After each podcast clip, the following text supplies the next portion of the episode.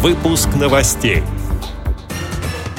Слушатели курсов КСРК ВОЗ побывали в Троице, Сергиевой Лавре и усадьбе Абрамцева.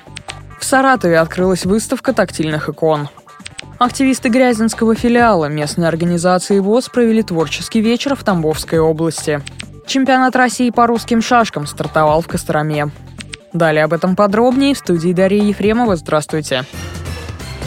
Культурно-спортивном реабилитационном комплексе ВОЗ завершились курсы реабилитологов. Две группы, которые проходили обучение по программам социокультурная реабилитация инвалидов по зрению и реабилитация инвалидов по зрению средствами физической культуры и спорта, занимались от двух до трех недель.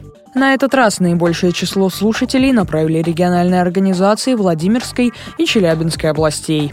Все это время реабилитологи не только старательно впитывали новые знания, но и активно участвовали в культурно-досуговой программе. Как рассказал заведующий учебной частью Федор Поляков, среди экскурсионных пунктов поездка в Сергиев Посад с посещением Радонежа, Ходькова, музея-заповедника Абрамцева и не только. К примеру, недавно наша группа реабилитологов посетила премьеру мюзикла «Принцесса цирка». Грандиозное зрелище – на нем присутствовала э, дочь Имры Кальмана, известного композитора, создателя многих прекрасных оперет. Наши слушатели побывали еще в театре на Малой Бронной на спектакле и побывали в Театре нации на спектакле по Чехову «Шведская спичка». Кроме этого, наши слушатели посетили спектакль театра «Внутреннее зрение». И таким образом пребывание наших слушателей в наших стенах принесло им помимо навыков, знаний по их основной специальности, еще и хороший запас эмоций от культурной программы. В Саратове в культурном центре Столыпина состоялось открытие выставки тактильных икон. Надписи к иконам выполнены шрифтом Брайля. На торжественном открытии с приветственным словом к собравшимся обратился священник Кирилл Петрович, руководитель проекта «Тактильные книги для слабовидящих детей».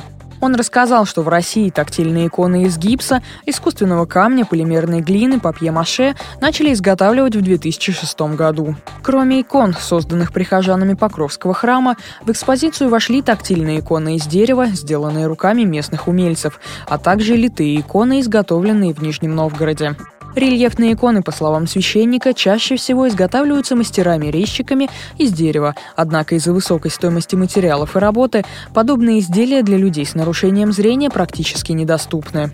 В последнее десятилетие тактильные иконы создают из гипса или искусственного камня, однако и такие образцы можно встретить нечасто. Сегодня в Москве есть несколько храмов, где представлены тактильные иконы. Всего в России таких храмов 17. Выставка продлится до 13 ноября. Затем иконы передадут в школу-интернат номер 3 для слабовидящих и слепых детей.